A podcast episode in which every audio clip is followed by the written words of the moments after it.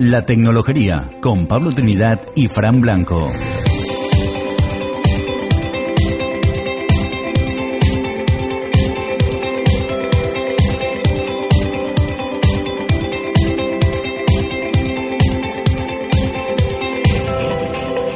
Hola y bienvenidos a La Tecnología, un podcast en el que damos a conocer a empresas y personajes influyentes en el mundo de la tecnología y que están en nuestro entorno cercano. Os habla Pablo Trinidad y a mi lado me acompaña el gran Fran Blanco. ¿Qué tal, Fran? Hola Pablo, ¿qué tal? ¿Cómo estamos? Pues nada, hoy con ganas de empezar esta ya la quinta temporada. Ya está, mira, cinco lobitos tiene la loba, Sí, cinco sí. lobitos detrás de la Y aquí nos venimos arriba, sí, sí. Totalmente. Como- Qué bonito. Qué Una- bonito. Una, mano ya, una mano. Sí, ya que confianza con el micrófono después de tantos episodios, ¿no? Exacto. Vale. Sí, pues hoy nos vamos a poner internacionales, ¿no? A ver, ¿qué tal? Sí, y no es que nos vayamos a ir lejos ni vayamos a grabar por Skype, no. ¿Qué va? Nos vamos a quedar aquí. Estamos aquí en Sevilla, sí. Desde Sevilla podemos ser muy internacionales. Para no variar. Sí. Exacto. Vamos un poco a averiguar de qué va la historia, ¿no? Venga, vamos a ello.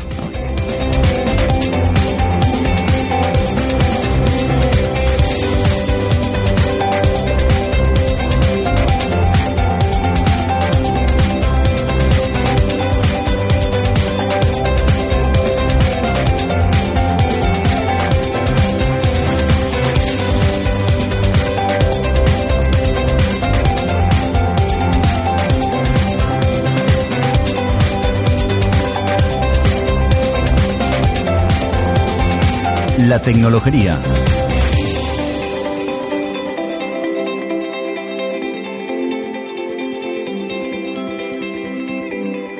En este capítulo nos lanzamos de cabeza al mundo de la gestión de equipos internacionales y para ello nos acompaña Víctor Tusón, director de ingeniería en Binami. ¿Qué tal, Víctor? Hola, ¿qué tal, Pablo? ¿Qué tal? Pues bueno, mm, ya sabes, como fiel oyente de este programa, te has escuchado al menos uno, que, que siempre empezamos con una pregunta culinaria para perderle el miedo al micrófono, ¿no?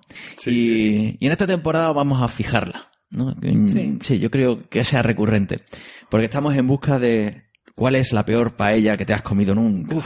No sé. Yo es que tengo que decir que mi madre es valenciana, entonces no me permiten comer paella en España que no sea en casa de mi madre. Y, y son todas muy buenas. Pero yo he vivido mucho tiempo en Inglaterra y la paella allí, que se dice Sí. de paella, de, de todo, de todo. Pero bueno, lo que me ha sorprendido mucho es que aquí la gente le da mucho shock que allí la ponen con chorizo, la paella. Eso es. De verdad. Y que no está tan mal, hay cosas peores, ¿eh? Sobre todo la- lo que se llama allí paella, que es un arroz con, con una tinta amarilla, es, lo- es lo peor. Arroz pintado. ¿no? Arroz pintado. claro. Entonces hay que huir de eso cuando puedas. En cualquier eh, sitio de tapas que te- en Inglaterra que te saquen una paella, corre. corre. Sal por la puerta.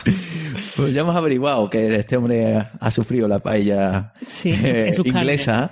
En su carne, con su chorizo y todo. Sí, sí. Y bueno, eh, la historia de hoy pasa por Inglaterra parcialmente, ¿no? También, así que nos vamos a acercar por eso.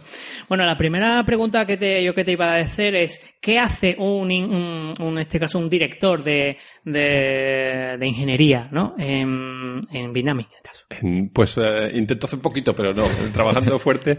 Em, hacemos cosas bastante variopintas, pero una de las cosas es trabajar con el, o crear un equipo eh, que sea mm, bueno, distribuido, que tenga el talento mejor que podemos encontrar, ¿no? Entonces em, eh, organizamos qué va a pasar cada semana, cada iteración que nosotros estamos organizados en iteraciones de, de dos semanas, que organizamos nuestro trabajo, em, cómo organizar los equipos para que saquemos lo, lo máximo posible de ellos y organizarnos para cubrir todos los objetivos de, de empresa para ese cuarto. ¿no? Tenemos eh, cosas que hemos quedado de acuerdo con un cliente que tenemos que entregarlas, pues asegurarnos que, que todas esas cosas estén coordinadas. ¿no? Sí, y bueno, ya esta es la, la primera vez creo que repetimos empresa, ¿vale? Mm, Para la sí. tercera temporada nos estrenamos con, con Daniel y que de Vietnami. Pero bueno, para quien no haya escuchado ese podcast, ¿qué Ah, hace vale. Vietnami? Claro. Bueno, Claro. sí, exactamente. Buena pregunta. Me alegro que me hagas.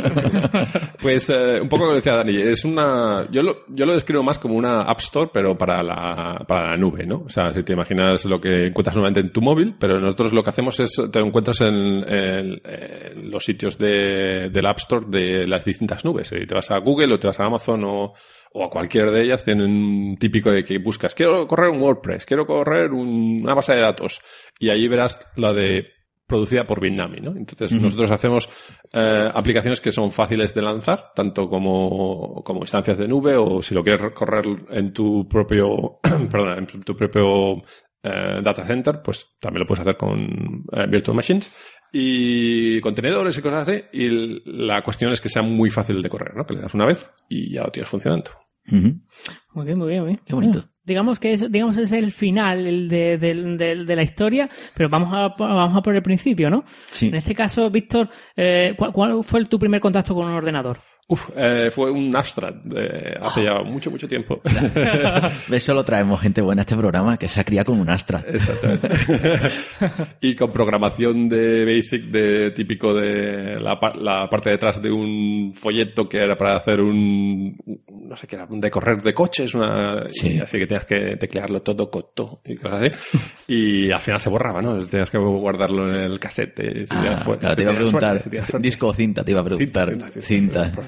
Yo era de disco, era el pijo del barrio. Seguimos con... Por supuesto, El disco vino después, ¿no? Como accesorio. eh, Sí, sí. que ya lo, traje- lo trajeron los reyes del año siguiente. Genial. Bueno, ¿y, y, y cómo es que te dedicaste? Bueno, seguiste, digamos, tu, tu, eh, tu carrera hacia la ingeniería informática. Bueno, Bueno. en este caso, la informática, efectivamente, porque es eh, te- telecomunicaciones, ¿verdad? Telecomunicaciones, sí. Efectivamente. La verdad es que la informática, la ingeniería informática allí donde estuve estudiaba yo está un poco en la infancia, ¿no? O sea, está un poco así. Entonces la de telecomunicaciones es la que cubría un poco más eh, programación y electrónica. A mí siempre me ha gustado mucho saber cómo funcionan las cosas, trastearlo desde arriba abajo, ¿no? Y aunque me gustaba programación, siempre quería saber cómo funcionan los circuitos o algo así. Pero estuve a punto de meterme en veterinaria. También, por trastear, también puedo trastear cosas humanas y vivas. Y entonces llegamos así al día de echar la aplicación de la selectividad y puse telecomunicaciones primero y ahí salió. Le ponen lechis a los perros, es lo que tiene. Sí, exactamente. Muy bien, entonces eh, echaste allí tus añitos estudiando eh, Teleco, mm, pero te, no terminaste en España, ¿no? No, no, no. O sea, yo eh, empecé trabajando, bueno, cuando estaba en Telecos empecé haciendo unas, unas prácticas en, en Sony, en, en Barcelona, y me di cuenta que, que, bueno, para progresar en este mundo tenías que hablar un inglés mejor de lo que hablaba yo de carro, y salió una oportunidad de hacer unas prácticas de final de carrera, proyecto final de carrera en Inglaterra, y para allí me fui para seis meses, y luego me quedé 17 años. Por eso, No. Sí, encontrar eso que tengo un español un poco así atrofiado y saco palabras en inglés, por eso me, me- casi ya me cuesta. Pero que sí, sí. Mejoraste el inglés, ¿no? Entonces. Un poquito. Un poquito. qué remedio, qué remedio. Bien, entonces por allí, eh, esos seis meses que, que empezaste con una beca, desarrollando, ¿con qué empezaste a tomar contacto? ¿Con qué parte de la ingeniería? Pues está en lo que sería telecomunicaciones pura y dura. Estaba trabajando en una empresa de, se llama Nortel, que se dedicaba a hacer em, la parte de teléfono, bueno, los servidores de telefonía. En aquel momento estaban en la transición a voz sobre IP, ¿no? Entonces yo entré en el equipo que estaba, tenías todas las conexiones de cable y luego tenías unas cosas nuevas que eran unos gateways de IP, que cómo los conectabas, si iba a ser posible tener una llamada de IP de un país a otro, cuál sería la latencia, esas cosas. Y empezamos por ahí. Y a partir de ahí ya me metí en cosas de telefonía y acabé, cuando se- con la empresa esta acabé hundiéndose, eh, acabé entrando en lo que en su momento empezaba a ser Symbian, que era un sistema operativo, el primer sistema operativo de teléfonos eh, smartphones, ¿no? Y estaba justo empezando y estaban buscando gente que entendiera un poco de, de- de telefonía y de, y de sistemas operativos y eso. Y, y ahí entramos a sacar miles de, de millones de teléfonos. Entonces pasa, hiciste una transición del hardware al software a través del sistema operativo. Exactamente, sí. Eso sí. poca gente puede decirlo, ¿eh? Cubrir de abajo a arriba. Gente que cree en la magia, que lo... Qué bien. Además era mm, el Symbian, ese sistema operativo de la Nokia Engage, que fue el primer, el primer móvil que, que se pensó para jugar. Exactamente, sí, sí. Sí, sí, con sí, el- móvil de Nokia. de- Con el Symbian sí, 60, ¿no? No, era 60, 80, 90, que antes te dije 30, 40, ¿no? Que eran los Sí, internet. sí, sí, sí. Y era una versión con su teclado izquierda y derecha. Era como un pad, ¿no? Como el... Exactamente, sí, sí. Y además, lo que dice el 80 y el 90, la, la versión buena de, de- de- No sé cuánta gente lo sabe, pero estando dentro de Symbian, que la, la 80 y 90 eran interfaz de, de, touch, ¿no? Estilo iPhone. Y nos llegó un memo de Nokia de que pensaba que eso no tenía ningún futuro y que había que dejar de trabajar en eso, que lo suyo era Botón. botones y miles de millones de, de menús. Y sí, sí, sí. Hombre. Y se descontinuó. Ya, a mí que yo tenía teléfonos S90 y que me encantaban. Y bueno, y ya se, se demostró quién estaba ahí equivocado. No, hombre, era la época en la que Nokia hacía buenos botones que duraban mucho, ¿eh? Sí, sí. El botón era muy bueno, eso hay que decirlo todo. Muy bien. Entonces, ¿cómo saliste de ese agujero del Symbian? Bueno, pues eh, estuve ahí bastante tiempo. La verdad es que Symbian eh, llegó a ser un sistema operativo que estaba por todos lados, oportunidades. Eh, estuve en Inglaterra, en la India con ello, también te estaba comentando. Y llegó un momento en el que, bueno, a mí me gustaban los sistemas operativos, pero me gustaban los sistema- sistemas operativos que fueran de código abierto, ¿no? Entonces entré, vi que estaban buscando un, un manager de llevar equipos de hardware otra vez y de sistemas operativos en Canonical, que es la compañía que hace Ubuntu, Linux. Y esta- estaban también allí en Londres, entonces fui a hablar con ellos y, empecé por allí. Y, pasé siete años ahí haciendo, haciendo código abierto de Linux, muy divertido. Qué guay. Sistema operativo. Qué, ¿Verdad? Qué, qué bonito. qué bonito. es, la, es la segunda persona que tenemos que sabe hacer sistemas operativos, ¿eh? ¿Verdad? Sí, Entre Windows y... Sí, Miguel Ángel. Miguel Ángel de, de Microsoft. sí. Tercero en la tercera temporada. Aquí estamos haciendo Rememorando. como el Canal Plus. Solo hacemos mención a nuestros propios programas. Eh, pues Muy está muy bien, está muy bien. Entonces ese conocimiento de, de los internals, ¿no? De Ubuntu te, te habrá valido para, para este mundo de, de la nube, ¿no? Porque ya estamos más cerca de ese salto a, a Binami, ¿no? Sí, exactamente. Bueno, lo que dicen, ¿no? el, el año del- de Linux en el desktop nunca llegó, pero el de la nube llegó y se lo comió todo, ¿no? Entonces, nosotros, eh, cuando decíamos en, en Ubuntu, es como, sí, sí, que todo lo que corre en Amazon casi debe correr en Ubuntu, ¿no? Sí. Y a partir de eso, como se estamos haciendo cosas de, de la nube, me empecé a meter en un proyecto que se llama Kubernetes, no sé si, Hombre. si lo conoces. Bueno, si quieres introducirlo brevemente, nosotros, nosotros lo conocemos, pero bueno, Sí, bueno, pues es un proyecto más que nada, podrías decir, de orquestación de, con- de contenedores, ¿no? Sobre todo Docker, pero bueno, hay otra- otras versiones, pero em, es complicado cuando empiezas a sacar muchos microservicios o servicios de, contenedores que tienes que empezar, bueno, cómo los coordinas, ¿no? Y Kubernetes es un, un proyecto que empezó eh, Google. Google tiene internamente una versión que se llama Borg, que, es lo que utilizan ellos para llevar eso, y hicieron un, proyecto open source y luego lo pasaron a la, a, la fundación de Linux, ¿no? Y yo estaba buscando eh, específicamente un- un sistema de orquestación para contenedores empecé a jugar un poco con Kubernetes y claramente luego me interesó mucho y quería entrar en ello. Y Bitnami lleva bastante tiempo contribuyendo y haciendo cosas con, eh, con Kubernetes. Empezamos a hablar porque también hay otra gente que, de Canonical que, que se había venido a, a Bitnami estuve hablando con Dani de, de venir a Sevilla. Estaba buscando me yo, una cosa que no me he comentado, me casé con una inglesa, tengo dos niños y quería que ella empezara a aprender un poco de español más en eh, sufrirlo en las carnes, como si dijéramos. Y bueno, Sevilla nos encantó y pensaba que era una oportunidad genial, ¿no? De- para la familia y para, y, y para la tecnología, ¿no? Entonces, venga, nos vinimos por aquí Que en los febrero. niños hablan sevillano. Exactamente. Ahí, bueno, pues ya hemos llegado a día de hoy, ¿no? Sí, sí. Fantástico. Esto está muy bien. Qué buen resumen Qué ejecutivo. bueno. que, que- que pronto se pasan 20 años, ¿no? en, en 10 minutos y demás. Uno que le cuesta seguro su- sudor y lágrimas y nosotros nos lo cargamos en 10 minutos. Eso es. Qué poca vergüenza. Venga. Bueno, pues entonces ya sí que hemos visto que, que la mayor parte de tu carrera profesional la has invertido fuera y lo has pasado ahí muy por encima eso que estuviste en la India, Sí, ¿no? Porque yo creo que esto es un ingrediente importante para el tema gordo que nos trae hoy, que es la gestión de equipos internacionales, ¿no? Entonces, por ir encarando el problema, ¿cuál es el problema de, de tener un equipo en distintos sitios? Empecemos por sitios, no por Por países, sitios, ¿no? sí, por sí, sí, sitios. sí, exactamente, porque, bueno, luego ya podemos hablar de tema de culturas, pero em, básicamente cuando separas a, a equipos empiezas a quitar el hecho de la comunicación interpersonal, ¿no? O sea, se habla mucho em, de la comunicación, lo que llaman en inglés el, water cooler, pero que, aquí a lo mejor sea el café, ¿no? Pero más o menos lo mismo. Pero es la- esta relación interpersonal que la mayoría de comunicaciones no pasan de manera oficial, ¿no? La gente pues te llama o te, te lo encuentras cuando vas a, a recoger algo de la oficina, ¿no? Y empiezas a hablar con ellos y te enteras de cosas que bueno, son fundamentales para ti, para el día a día, y bueno, ahí vas y se lo comentas a tu compañero que está sentado al lado tuyo, y todo esto se pierde una vez que estás separado, ¿no?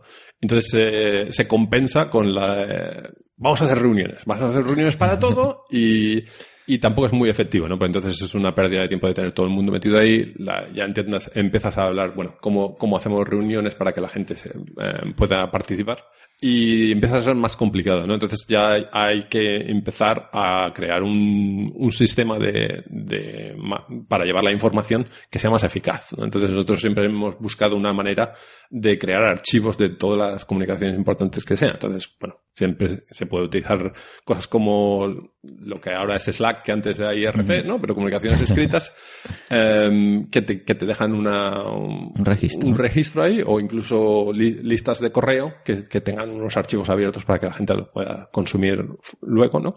Y si hay que hacer mítines, que, que a veces que hay que hacerlo, pues asegúrate que tomes notas de los mítines y se distribuyan a la gente que a lo mejor no ha podido ver. Nosotros incluso en Vietnam llegamos al extremo de grabar los mítines, ¿no?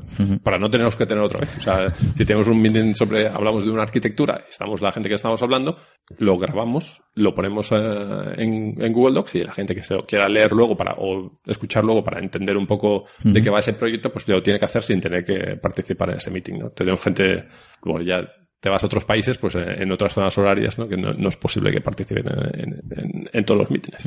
Ahí has puesto sobre la mesa el concepto de otras zonas horarias. Pero antes de eso, y un poco en, en la línea, eh, claro, tú llegas a Bitnami mm, también para ayudar en esa internacionalización, porque el, el caso de aplicación es que Bitnami tiene una oficina en Sevilla, otra oficina en San Francisco, ¿no? Y gente repartida por todo el mundo. Sí, sí, básicamente es, es el problema de encontrar el, tal- el talento que buscas, ¿no? Eh, en un sitio específico. Es como pensar que la pers- no, tu amor de toda la vida está dentro de, de una ciudad donde estás tú y que coincide, ¿no? Pero entonces es lo mismo, estamos buscando, son- tenemos un estándar bastante alto de, de la gente que queremos contratar en, en Vietnam y de lo que buscamos y a veces también res- restringirte a- incluso a San Francisco, que es una ciudad- bastante grande, es difícil, ¿no? Eh, entonces nosotros abrimos las puertas a- a- a- al mundo, como si dijéramos, para encontrar el talento adecuado, ¿no? Ponemos algunas restricciones, porque tenemos la regla de, de las dos time zones, que le llamamos, las dos zonas horarias, en que empieza a ser muy complicado tener a alguien en, en Europa, en Asia y en Estados Unidos, ¿no? Para hacer meetings es, es imposible, ¿no? Pero bueno, eh, entonces nos organizamos de que al menos dos, ¿no? Eh, Europa es la ventaja que tenemos aquí, que, te- que podemos estar o por la mañana o por la tarde con, con- tanto con Asia como con, con Estados Unidos, ¿no? Entonces es una zona muy buena. Y nos centramos en, e- eh, en eso, ¿no? En buscar gente que sea la gente que necesitamos y luego si, si está trabajando desde casa o desde un coworking space o lo que sea, ta- no importa, ¿no? Y eso crea que tienes que cambiar cómo, cómo trabajas, ¿no? Y sobre todo en las oficinas, ¿no? Porque es muy fácil de contratar a alguien que está en su casa. Lo difícil es trabajar con alguien que está en su casa y no o ignorarlo o, o dejarlo fuera del equipo, ¿no? Y, y no sacarle partido, pa- ya que te has matado a encontrar a la persona ideal, pues sácale provecho, ¿no? Claro, entonces eso, sobre todo el, el tener un sitio de referencia, una oficina, ¿no? No estamos hablando de empresas totalmente distribuidas en las que no hay una oficina o es la oficina del fundador, ¿no? Que está solo en casa, ¿no? Eh, entonces, el problema de mm, una reunión que mezcla gente que está en una oficina y gente que está fuera. Sí. ¿Cómo gestionáis eso? Pues es, eh, hay, hay distintas apuestas por, por eso, ¿no? Depende de dónde estás, eh, creas un poco de, de dos mundos, ¿no? Creas el que, la gente que está en la oficina y la pobre persona que está al otro lado del teléfono, ¿no? Eh, entonces, eh, siempre hay que tener en cuenta el número, el número de personas y que lo que estás discutiendo. Si la, la estrella del meeting, como dijéramos, o de la reunión es la gente que está distribuida, entonces es más fácil, ¿no? Porque estás escuchando la presentación que te viene, entonces, bueno, se hacen preguntas desde esa no, no es tan complicado. Eh, pero cuando es una discusión en la que quieres que todo el mundo participe, eh, a veces va bien hacerla incluso desde tu propio escritorio, ¿no? De, de romper las barreras y ponerlos todo el mundo con, con un micrófono y, un, y unos cascos como estamos nosotros, ¿no? Delante de la pantalla. Y, y es igual donde estés en una oficina o estés en, en casa. También em, es importante desde el punto de vista de la empresa que está- las cosas estén preparadas para ello. ¿no? Em, ¿Qué pasa? Que no es, las, los mítines o las reuniones no, no son lo más importante. Lo más importante son las conversaciones que, que pasan impromptu. ¿no? Entonces, muchas veces el problema no es decir, bueno, vamos a tener una reunión mañana a la una. Es decir, oye, tengo que hablar contigo urgentemente de una cosa. ¿Qué hacemos? No? ¿Dónde encontramos una sala en la que pueda hablar, que no esté, que no haya ruido, en la que tenga una cámara, que no me tenga que pasar media hora porque está todo desconectado? Y nosotros en Vietnam nos enfocamos mucho a eso, ¿no? Tenemos salas dedicadas a simplemente entra, siéntate y habla con, con la gente en tu laptop. Y todas las salas que tenemos están preparadas para que en cuanto entres hay un ordenador que lo puedes poner con Google Hangout en, en un minuto y estás hablando con la persona, aunque seas tres o cuatro personas que, que, has conectado. Entonces es, es, importante quitar esas barreras, ¿no? Para que la comunicación sea fluida, ¿no? Entonces, eh, también es considerada la oficina como un punto más de una reunión remota, ¿no? Sí, exactamente, toda la oficina, ¿no? O sea, yo creo que lo, lo importante cuando estás creando una empresa eh, internacional que no eh, que no cree, que, la comunicación con las otras con las otras partes de la empresa no sea la excepción ¿no? o sea que no diseñes la, oficina para decir bueno esto es para la gente de Sevilla y de vez en cuando hablamos con la gente que está en Polonia o en Vietnam es, esto es una oficina para que todo el mundo hable con todo el mundo cuando haga falta ¿no? y por eso eh, te comentaba lo de Slack que es un sistema de, de comunicación por escrito estilo chat bueno, eso es muy fácil, o sea, es un... Te, conectas, te das la cuenta y ya está, ¿no? Lo, importante es que esté todo el mundo y que hable y que la gente lo esté mirando, ¿no? sí, crear también la costumbre de que todo lo que ocurra, pues, se documente ahí. Exactamente. Entonces, entonces yo, a mí me pasa muchísimo que tengo que dar la vuelta y de detrás de mí y decir, oye, que esto me lo puedes decir de cara a cara, no me falta que lo hablemos por Slack todo el rato, pero, eh, pero eso está bien, ¿no? Es la costumbre de decir, incluso la gente que estamos en Sevilla, tenemos un, dos canales de Sevilla, de, la oficina, por si cuando nos llegan los molletes o no llegamos, para que nos lo dice Dani, que, el otro Dani, que es el que llega a la oficina, de decirnos que, que a la hora de almorzar, como el de cosas sociales, de, oye, mañana hay un concierto, o sí. ¿Por qué? Porque, bueno, eh, creas costumbre, pero también pasa que a lo mejor alguien está de visita la semana que viene y se entera y puede venir al concierto, ¿no? O puede pedirse mm. unos molletes para el miércoles. Eh, que también es muy importante. Soy muy fan del apartado de social de, una empresa, además. El canal off topic. Ah, sí, sí. sí. qué bueno, qué bueno. Es, importante tener ese canal off topic y que no sea, bueno, que sea abierto para todo el mundo, ¿no? Entonces, eh, es, eso es diseñar que por defecto sea, sea abierto y no cerrado. ¿no? Eso, es lo más importante. Vale, y has comentado antes eh, que seguir, digamos, desarrollo por iteraciones, ¿no? sí. Ágil. ¿Tenéis ese daily meeting, alguna reunión y ¿A qué hora? Bueno, es muy complicado. O sea, Por eso. Eh, el, el, morning, el morning meeting no tiene sentido, ¿no? Porque el, es el se, convierte en un daily porque el morning de, de quién, ¿no? Eh, pero te comentaba lo de las dos zonas horarias. Entonces, normalmente em, siempre tenemos una hora que, engancha bien. Em, tenemos un equipo, que es nuestro equipo de Kubernetes, en el que tiene gente de, en tres horas horarias. Eh, y y no es posible, básicamente, o alguien tiene que levantarse a la una de la noche todos los días, que no es sostenible.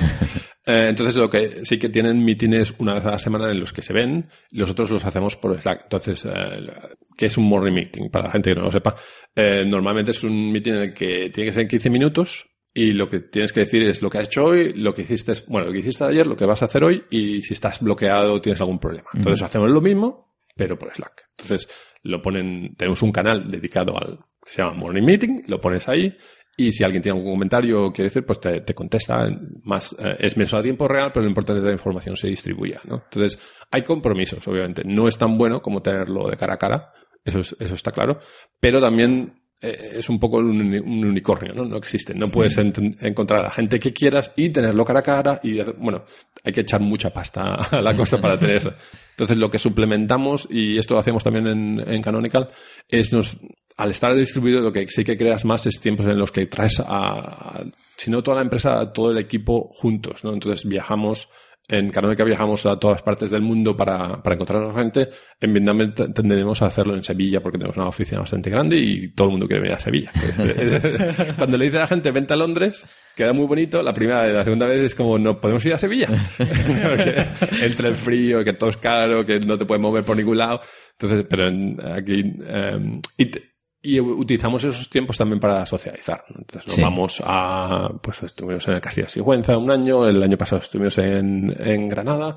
Entonces vamos haciendo cosas, ¿no? De decir, bueno, un fin de semana para que la gente un poco cuaje, ¿no? Personalmente y cuando aquello de un día no, no vamos a discutir en el trabajo porque no estamos de acuerdo, pero ¿te acuerdas de aquella vez que nos fuimos de tapas? O de- Bueno, pues entonces ya eh, tienes un poco de humanizas la otra persona, ¿no? Sí, porque ahí has destacado el aspecto cultural, que bueno, que aquí, por ejemplo, entre compañeros de oficina, pues es diferente, ¿no? Eh, Te ves todos los días y, y, bueno, a lo mejor choca y demás, pero cuando tienes a alguien en Rumanía, por ponerte un caso, y tú no conoces a la cultura rumana, y a lo mejor esa persona mm, hablando es muy vehemente, ¿no? O nosotros los españoles que gritamos enormemente, ¿no? Sí. Y hay veces Sí, sí, que sí, en otros países pues somos mm, tenemos la imagen de escandaloso o parece que estamos acaloradamente discutiendo, ¿no? Sí, exactamente. Entonces, eh, mm, eso es un problema al que hay que enfrentarse y para eso sí que el verse cara a cara está bien. Exactamente, además porque el- le añades el hecho de que no estás la mayoría de gente en, en mi equipo no habla en su lengua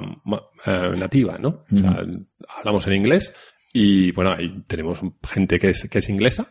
Eh, también tengo, bueno, tengo una chica que es de, de- de Irlanda, que tiene- tiene un acento interesante, ¿no?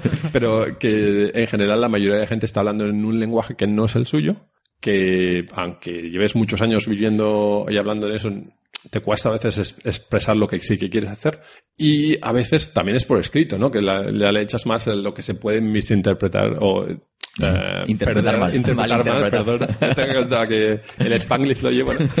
Eh, interpretar mal el, el tema de lo que estás poniendo, ¿no? Entonces, eh, eh, le añades esa- esas cosas y entonces sí que se puede crear, pues, situaciones que, que en una oficina no se crearía porque simplemente hablando con una persona, pues ya, bueno, se arreglan, se arreglan esas cosas rápidas. Entonces, eso se puede poner. También tenemos algún tipo de normativas, no de estrictas, pero sí un poco de, de, de guías que damos a la gente de, eh, de cómo, de cómo interaccionar, ¿no? En algunas cosas de tampoco. Uno de los problemas de trabajar remotamente es que nunca sabes si la persona está ocupada o no. O sea, tú te vas a la oficina te veo con los cascos puestos con la cara concentrado, pues a lo mejor ya me, me voy y vengo otro día, ¿no? Si no era una cosa muy importante. Esto remotamente no lo sabes, ¿no? Entonces, Em, hay que seguir un tipo de normas de etiqueta, ¿no? De cómo contactar a la gente, de cómo, bueno, no- si te ignoran, no te, o sea, no esperes que te conteste te- inmediatamente, tampoco lo mismo, ¿no? Si, si alguien te, te, te pregunta una cosa, dile que estamos, o sea, nosotros tenemos lo- siempre eh, las, las palabras cortitas de OTP, ¿no? Que dice OTP, on the phone, ¿no? Estamos Sí. por teléfono. Entonces, no te pongas nervioso si te dice eso, pero ya sabes, es un poco de compartir de eso, ¿no? Entonces ya tenemos algunas normas de pon, pon tu estatus si estás en un sitio, si estás de vacaciones, o para que la gente lo sepa. Intentar crear un poco de eh, normas de juego, ¿no? Para que la gente en- en- entienda cómo comunicarse internamente. Pero bueno, más allá de eso, lo que me preguntaste sobre la cultura, eso es un, eso es un tema muy interesante, porque sí que es, eh, bueno, em, desde el punto de vista no solo de cosas tan em, obvias como decir, bueno, hablas más alto, pero de otras cosas culturales que sí que nos afectan. O sea, yo me acuerdo perfectamente de estar hablando con, con la gente en Corea de Samsung que era como em, de un cliente, ¿no? Era una conversación de un cliente que decía, bueno, podríamos hacer algo más y dice, bueno, pues es que nosotros trabajamos seis días a la semana y vosotros cinco. O sea, nos falta un día, ¿no? Eh, entonces, bueno, ahí ya no te podemos ayudar porque legalmente no. Pero, ¿sabes lo que decir? Que, que no solo son, nos va más allá de cultura, de religión, va también de, de costumbres de trabajo que son muy distintas, ¿no? Entonces aquí se trabaja eh, de una manera muy distinta de lo que se trabaja eh, dentro de Europa, mismo en Inglaterra, en Francia cambia mucho y luego ya te vas a países en Asia o en, o en Estados Unidos cambia incluso más, ¿no? Entonces tienes que estar un poco, em, tienes que entender un poco eh, cómo funciona eso para un, un directivo.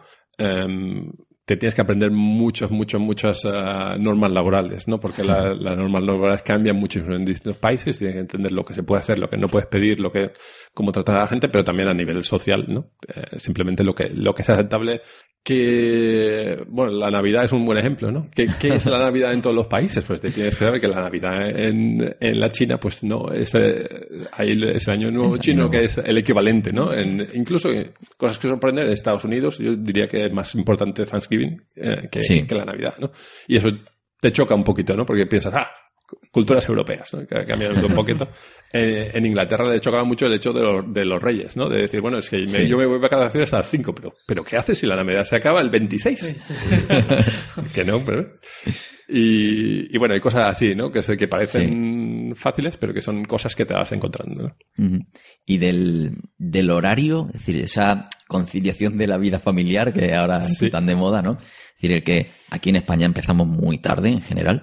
Es decir, hay veces que mm, los colegios imponen un horario a los, a los padres, por Sí. ejemplo, Sí, sí. ¿no? Entonces, ¿eso cómo lo, cómo lo gestionáis? ¿Hay un horario fijo? Porque claro, en el momento en que tú descentralizas, eh, la urgencia la empiezas a eliminar en el sentido que todo el mundo dice dónde está, que intentas mm, encontrar los momentos en común más adecuados, pero sin urgencias, ¿no? Sí. ¿Cómo gestionáis eso?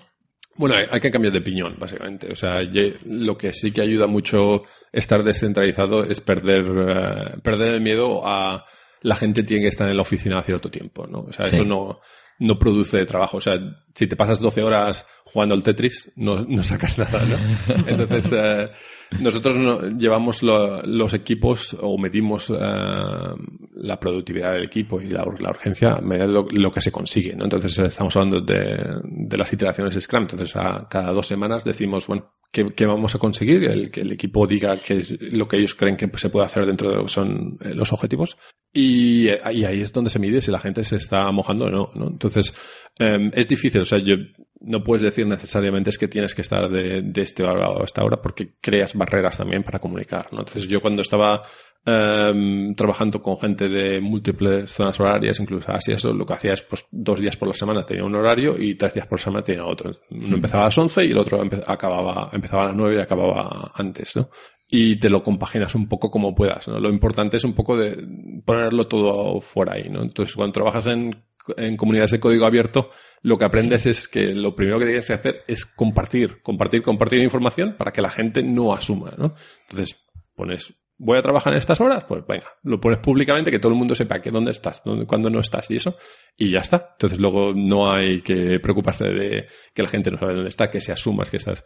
Entonces nosotros también en Bitnami tenemos esta, que hemos eh, open by default, ¿no? Que es eh, el, el- por defecto tienes que estar abierto, comunicarlo todo, eh, porque así rompes, eh, no, no simplemente que la persona no sepa, pero también eh, interpretaciones de, as- que empiezas a asumir cosas que no sean adecuadas porque no tienes la información necesaria, ¿no? Entonces, el acceso a la información siempre es lo primordial. Mm. Sí, porque, bueno, seguramente, y aquí ya empezamos a, a hilar a lo mejor con, con otra parte de recomendaciones hacia alguien que quiera entrar en una empresa con este tipo de cultura, ¿no? Eh, esa parte de documentar el trabajo técnico, yo creo que sí es algo que si tú has trabajado en un proyecto de open source, en el que, bueno, todo se pone, se documenta, las issues, ¿no? Si usas Sí, un, Redmine y tal, mm, vosotros evidentemente tenéis documentadas todas las características que se quieren desarrollar, todos los bugs, etcétera. Sí, ¿no? por supuesto, sí, sí, todo, todo, todo, todo. O sea, incluso, incluso demasiado, ¿no? A veces le digo a la gente, esto se puede hablar, no hay que poner comentarios. En, nosotros usamos Fabricator, pero bueno, es un- más como un Redmine. Em, sí, no, es, es importante que se comuniquen todas estas cosas. Em, básicamente, eh, nosotros vivimos de, cuando, sobre todo cuando estamos contratando gente, que siempre estamos contratando gente, vivimos básicamente de las, las profiles de GitHub, ¿no? O sea, si, si, si quieres entrar en una empresa así, tienes que, que crearte un, igual que te creas tu profile en Facebook o en Twitter, tienes que creártela técnicamente, ¿no? Y eso hoy en día quiere decir eh, GitHub, básicamente contribuir a proyectos, pero incluso poner tus, tu- si estás bicheando, ponlo abierto, que, que, que la gente lo vea, ¿no? Porque ¿qué- ¿de qué sirve? Bueno, pues a lo mejor encuentras que hay gente que le interesa y lo usa, pero a- aunque no, pues es muy fácil de ir verlo y ver el trabajo y ver cómo, eh, qué calidad técnica tienes y, bueno, y, y aprendes también, ¿no? Incluso, eh, bueno, no sé, ves y haz preguntas en Stack Overflow y contesta cosas porque aprenderás, pero también en- das un poco, es como un poco de marketing interno de, o externo, perdón, de, de tu propia, de tu propia sabiduría técnica, ¿no? O sea, lo pones ahí fuera, que la gente lo pueda ver y, y que, te, y que te den likes, ¿no? O que te, o todo lo contrario. pero ¿no? bueno, pero si no, aprendes, ¿no? Porque alguien te dejará un comentario de, no, Claro. no, pero no digas burradas, esto no se hace así, pues ya lo has aprendido, ¿no? Claro, claro. Total, que el primer paso para, digamos, para trabajar en tu sector, digamos, el GitHub. Ah, Digamos. ayuda, ayuda, ayuda. No es un primer paso. Es un ¿no? primer paso. ¿Y, Bueno, y los siguientes pasos qué, qué recomendarías? bueno, eh, sobre inglés Claro, sin duda. o sea, yo una de las cosas que diría es que al irme de fuera ¿no? y, vivir en Inglaterra, lo que me di cuenta es lo mal que hablamos inglés aquí. ¿no? ¿Y qué quiero decir? Quiero puntualizar, ¿no? O sea, yo me fui a Inglaterra con un amigo mío que tenía el, Proficiency de Cambridge, ¿no? Que es eh, de lo más alto que te puedes sacar, y lo pasamos los dos fatal, pero fatal. ¿Por qué? Porque está muy bien pasar un examen y eso, pero la vida real es distinta, ¿no? Y la, sobre todo, yo siempre digo, si, si vas a aprender inglés o vas, chupa todo lo que puedas de información nativa, del lenguaje nativo, porque lo que, lo que te falta, lo que mucho aquí es el entendimiento y que te entiendan, ¿no? Eso, eso es lo más importante al comunicarse. La gente que, que triunfa, como si dijéramos en estas comunidades, no son las que hablan mejor inglés, sino las que entienden mejor, ¿no? O las que mm. saben comunicarse mejor. Y a veces, sobre todo, esto pasa mucho con ingenieros que vienen de Asia, eh, no es un inglés perfecto, pero se saben explicar y se saben comunicar eh, de manera que, que, funciona para lo que es la, la, parte técnica del trabajo. Luego a lo mejor te vas de, a tomarte unas cervezas y no, no, no te entiendes, ¿no? Porque ahí ya no llega. Pero, pero lo importante es que se puede, dentro de eso se pueda comunicar bien. ¿no? Entonces, sobre todo el tema de pronunciación de palabras y cosas así es, es bastante complicado. ¿no? Mm, sí, ahí, ahí hay una parte, digamos, de eh, vencer a la frustración de sentirte idiota porque quieres expresar cosas y no te sale, ¿no? Sí, sí, sí. Esa es la barrera, creo yo, que, que además eso solo te la da el salir fuera, el comunicarte, por mucho que tú estudies. ¿no? A mí me pasó de, yo desde pequeño, pues yo estudié creo que fueron 13 años de inglés mm, y no había salido nunca. Y hasta que no me largué a Irlanda y me di cuenta de que cambian todas las vocales, que suena completamente diferente, que que llegas a la habitación y dices, mm, tengo que pedir una manta, ¿cómo narices era manta? Mm. Espumadera, mm. las cosas de la cocina, ¿no? Y empiezas tú a plantarte esas cosas de el inglés que yo aprendí, ¿qué era? y, y, luego llegas a una reunión y, y, eso, y tienes que defender tus ideas, porque a veces, claro, en mi trabajo a nivel de investigación, pues claro, son cuestiones que a veces que son difíciles de explicar, ¿no? Y esa barrera y el sentirte idiota, decir, no, no, es que ya ves, yo no que en español no digo esto. Eh, exactamente, sí. Y eso, tienes razón, lo único que se puede hacer es con práctica, ¿no? Entonces, practicar, practicar, practicar. Em, cosas como podcast como este son, son muy útiles. Me imagino que hay bastante gente, a lo mejor inglés, escuchando para aprender español.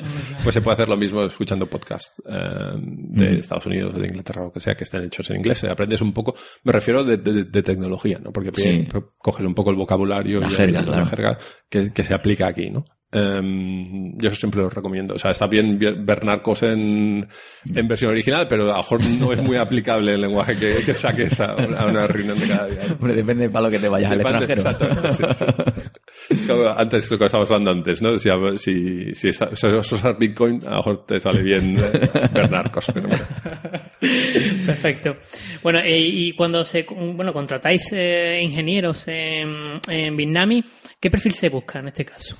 Bueno, pues tenemos um, un, tenemos una contratación bastante variada, la verdad. Tenemos uh, tantos de ingenieros de, de uh, más del este tipo de administración de, de, de sistemas a programadores, eh, nosotros, como, como, como comentaba antes, hacemos mucho lo que es una, una store de aplicaciones, entonces las empaquetamos, las configuramos, entonces contratados para eso. Lo principal que buscamos es gente que sepa em, solucionar problemas, ¿vale? Porque eh, Bitnami sigue siendo una, una startup al fin, al fin y al cabo y sigue creciendo bastante. Entonces, lo que quiere decir es que nunca sabemos qué problema vamos a tener que arreglar eh, la semana que viene, ¿no? Entonces necesitamos gente flexible que sea capaz de hacer eso. Em, también buscamos una mezcla entre gente que, que sea nueva salida de carrera, que, eh, que hemos hecho lo que llamamos bootcamps aquí de contratar gente en Sevilla, a gente que tenga experiencia, ¿no? Por, básicamente por traer más eh, las batallitas, ¿no? Ya he estado fuera, se ha visto cómo se hacen las cosas. Y entonces es una mezcla de, de ese perfil.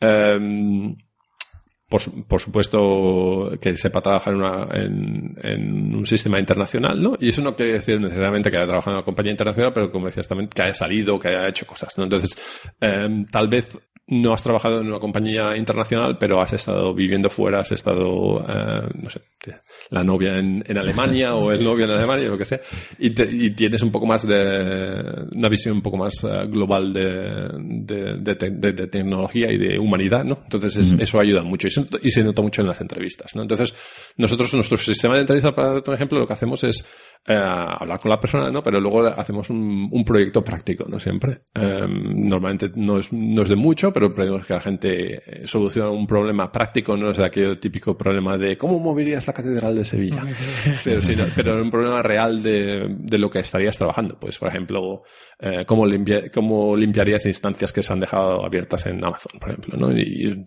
trabajas en ello cuatro o cinco horas y luego lo hablamos. Entonces, eh, ¿por qué hacemos esto? Porque queremos ver realmente, darle una oportunidad a la gente que enseñe lo que sabe hacer, ¿no? O sea, a veces mucho en las entrevistas acabas eh, siendo un poco una lotería y, de cómo te puedes vender, ¿no? Entonces queremos e-, evitar eso porque luego tampoco es bueno para la compañía, ¿no? Si acaba, alguien que se sepa vender muy bien está bien, pero si no eres bueno tampoco ayuda, ¿no?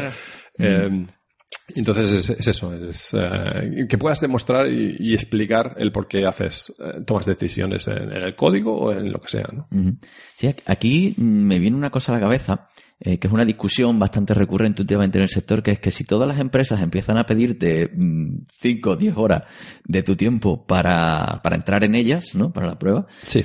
Mm, es que no, te, no, te, da la vida, ¿no? No te da la vida, no, Bueno, claro, pero eso eh, en principio solo pedimos ya como fase más final, ¿no?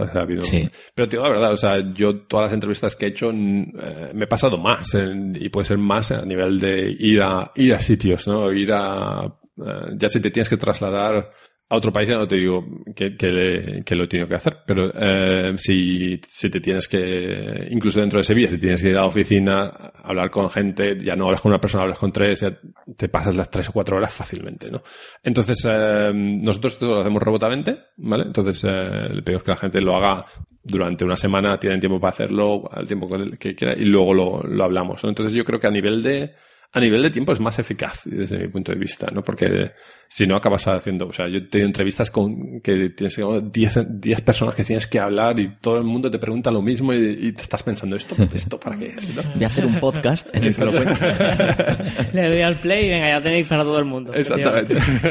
sí, pero también desde el otro punto de vista, que es el del candidato. Sí. Claro, cuando tú tienes a alguien a lo mejor que tiene ciertas habilidades y dice, me voy a permitir el lujo de elegir eso también puede ser una barrera, ¿no? Es decir, oye, yo que yo ya tengo ahí suficiente material o... Mm, sí, sí, sí, sí. Eh, puede ser una barrera. Entonces, em, lo que te comentaba de que es importante también tener eh, trabajo que puedas enseñar. Nosotros a veces, o sea, de hecho hemos contratado a alguien recientemente en el que no se hizo un proyecto porque tenía un proyecto open source que había hecho él, que lo conocíamos y sabíamos exactamente cómo, cómo era el trabajo, ¿no? Porque lo podíamos ver. Entonces, eso en lo que ayuda a tener poder enseñar cuál es tu trabajo, ¿no? Públicamente. Volvemos al tema GitHub. Sí, y, así somos más eficientes y tenemos que hacer menos procesos de selección. Exactamente, le puedes decir, mira, estos son los proyectos que he hecho yo, ya está. Todo ventaja, es fantástico. bueno, seguimos, continuamos con tu historia y en este caso, eh, ¿qué, parte de tu, de tu yo actual se lo debes a tus estudios?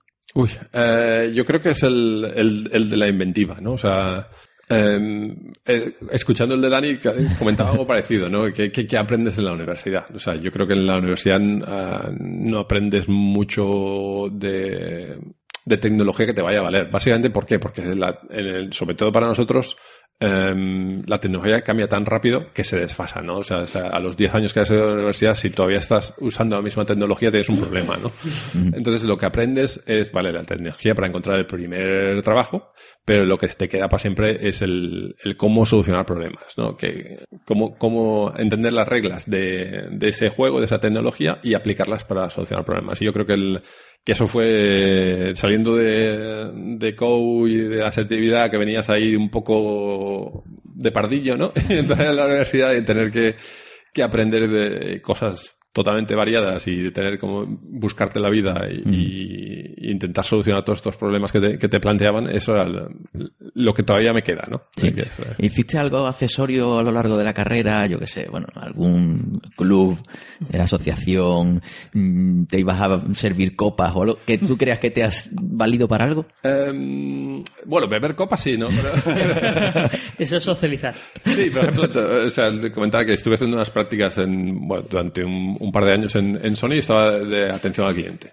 Eh, y básicamente la experiencia que, que, todavía te sirve porque es cuando entender la frustración de que, que los productos, en este caso era, eh, todavía un pardillo dentro de la, de la carrera, pero la frustración de los productos que está haciendo la compañía, ¿no? De, que a veces son muy difíciles de usar para el cliente. Entonces, de, poner siempre al, al- al cliente por delante, no de que tenga razón, sino de entender de las frustraciones, de que estás creando un producto, tanto sea una aplicación de móvil o un juego o un producto de hardware, cómo lo van a usar y y cómo va a acabar, ¿no? Y lo importante que es la atención al cliente para, para poder mejorarlo, ¿no? Y crear ese feedback. Entonces, en Bitname, de hecho, ahora en Bitname lo, está- lo sigo aplicando, ¿no? Tenemos un equipo de, de tecnología que crea estas aplicaciones, pero también dan soporte. Y damos soporte, ¿por qué? Porque, primero, para ayudar a la gente, pero la- es la misma persona que la empaqueta para que entender cómo se pueden mejorar, ¿no? Entonces, eh, si un usuario no, no sabe hacer algo, normalmente es porque tú no se lo has hecho fácil, no porque el usuario sea, sea tonto, ¿no?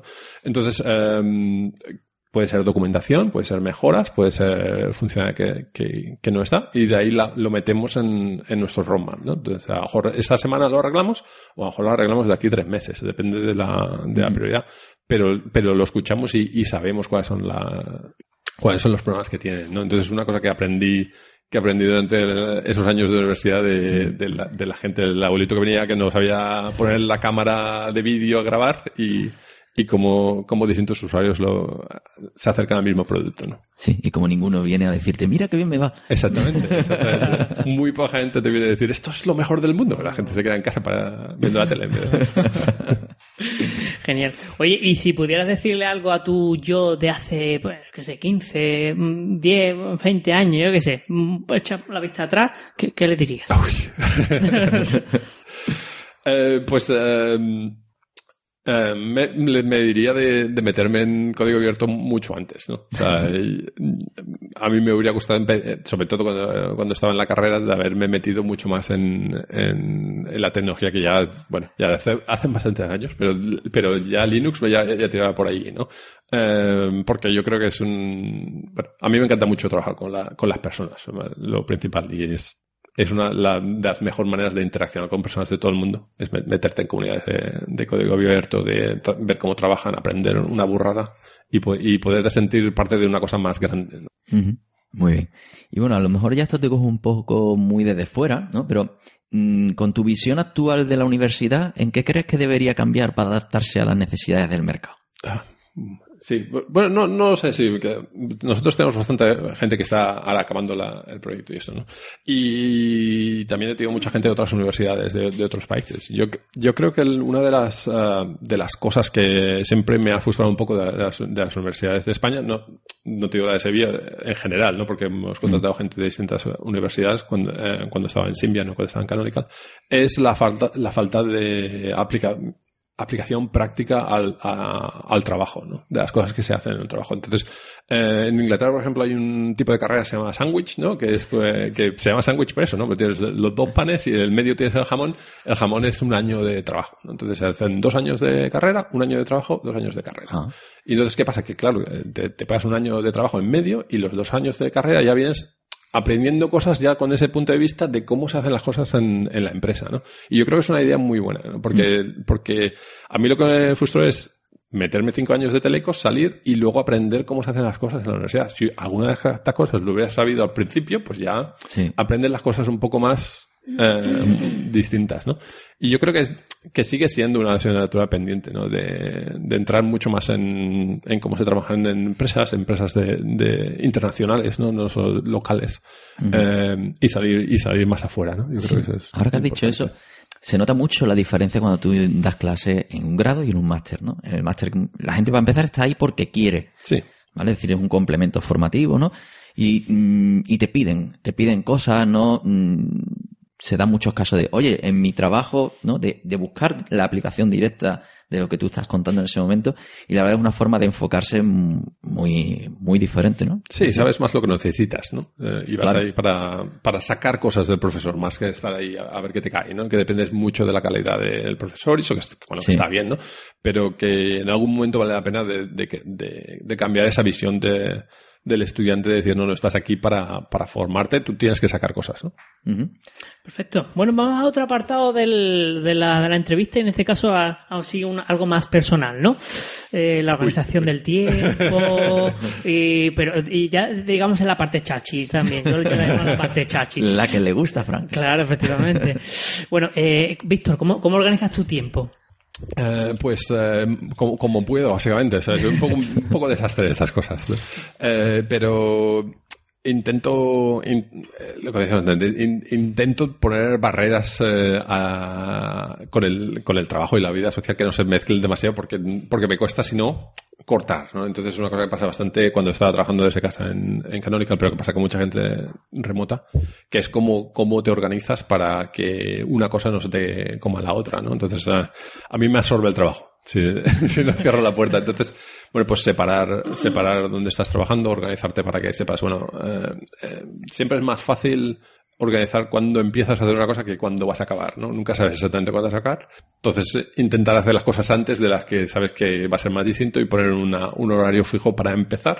Que luego, si, si luego te acabas tirando toda la noche, pero bueno, lo- el tiempo con la familia ya pasa por la mañana, como si dijéramos, ¿no? Genial. ¿Y tienes algún sistema de productividad? Eh, yo qué sé. que- Donde apunte las cosas que tienes que hacer o... Exactamente. Sí, bueno, yo eh, un poco por, eh, me imagino por, por mi eh, carrera, que ha sido siempre en móviles, es a nivel de móvil. O sea, yo siempre, siempre lo tengo un poco, o sea, llevo todo en el móvil a nivel de, de listas de cosas que tengo que hacer, de apuntes, de, de todo, de alarmas, ¿no? Y siempre me, me aseguro que, que lo lleve todo organizado de esa manera. De- soy un gran fan de Scrum, ¿no? Y el- parte de eso es un poco la organización hasta cierto punto, ¿no? Eh, jus- eh, o sea, es- lo de esto de la, la fabricación just in time, pues es también organización just in time, ¿no? Que a veces no vale la pena organizarte demasiado porque las cosas van a cambiar, ¿no? Entonces soy muy eh, creyente de eso, de enfocarme en lo que voy a hacer eh, eh, hoy, planeármelo bien, mañana, esta semana, como mucho, y luego lo demás ya son objetivos y a verlas caer un poquito y, y ser, poder reaccionar, ¿no? las cosas. ¿Tienes alguna lista de objetivos a largo plazo o algo?